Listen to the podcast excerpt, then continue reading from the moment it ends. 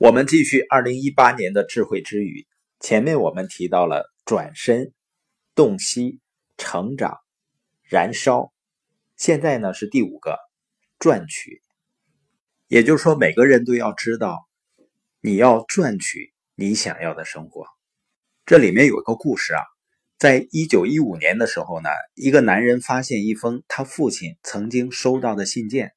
他父亲为凯迪拉克公司。工作了很长时间，他在父亲去世后呢，整理他父亲的东西，发现凯迪拉克公司呢给他父亲写了一封信，在信里面呢，公司答应给他三美元的加薪。他的父亲在凯迪拉克汽车公司工作了五十三年了，信里说他要怎样做才能得到这三美元的加薪。这封信是这样写的：“尊敬的先生，我们很高兴通知你，从一月开始。”你的薪水每星期会增加三美元，我们知道你会很高兴听到这个消息的。我们建议你尽最大努力来表现你的感激，那就是说你要消灭所有不必要的说笑和谈话，在工作时间内全部的心力都要投入到工作上，准备好承担你所管辖的所有工作的责任，不要把应该是你的责任推卸给他人。如果你不知道你的责任是什么，请认真思考和向他人寻找答案，然后去做。在本公司里，速度是一个重要因素，准确性是更加重要的因素。两者结合起来，才能成为一个完美的你。消除所有的外来影响，尽最大努力提高工作速度，保持必要的准确性。你会对结果感到惊讶的。其中之一呢，就是公司将会再次注意到你的努力。然后再给你三美元的加薪，至此敬礼，凯迪拉克汽车公司。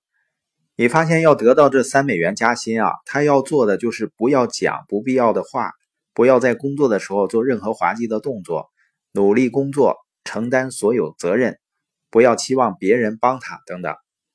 上面列了一共要做七十四件事情才能赚取这三美元的加薪。这封信的作者说啊。人们得学会去赚取一切，所以在早些时候啊，人们认为钱是赚回来的，美好的生活呢是努力赢得的。但是今天我们发现啊，很多人认为这是他们的权利。这两种思维有着天渊之别。一种思维说我要出去努力工作，早起的鸟儿有虫吃，我要付出代价才能得到这些钱。而我发现另外一些人呢。他还没做什么，他就想呢，我要更快、更多的赚钱，这是权力为先的思维方式。有的人甚至付出一点呢，就立刻期待着很大的回报或者更快的回报。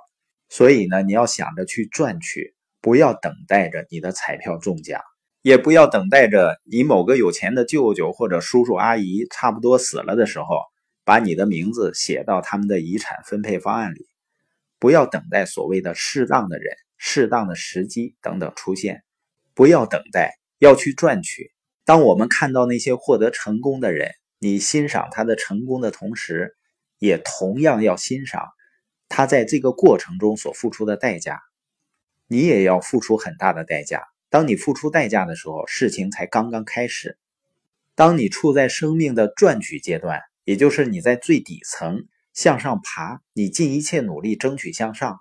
那我要告诉你，你比所有人认为的更好，只是你还没有表现出来，因为你还在底层。你努力工作，人们看着你做这个做那个，你只是一个打杂的。但不要小看他，这就是你在一开始的时候所付出的代价。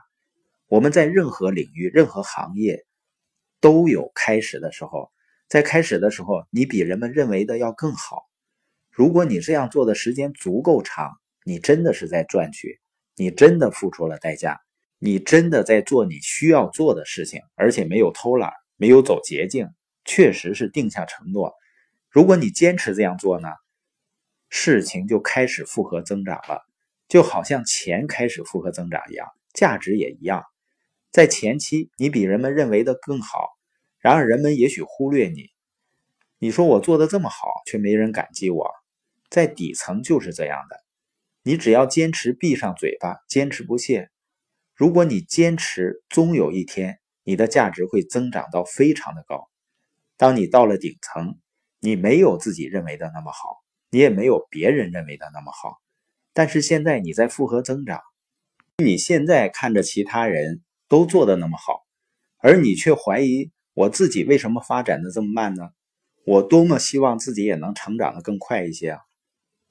实际上，每个人都在不同的阶段付出的不同的代价。你要走到顶峰的唯一方式，就是明白你要付出代价。所以，美国前总统罗斯福在劳动节演讲上说：“啊，毫无疑问，生活的最大奖励是急于做、努力去做值得做的事情。”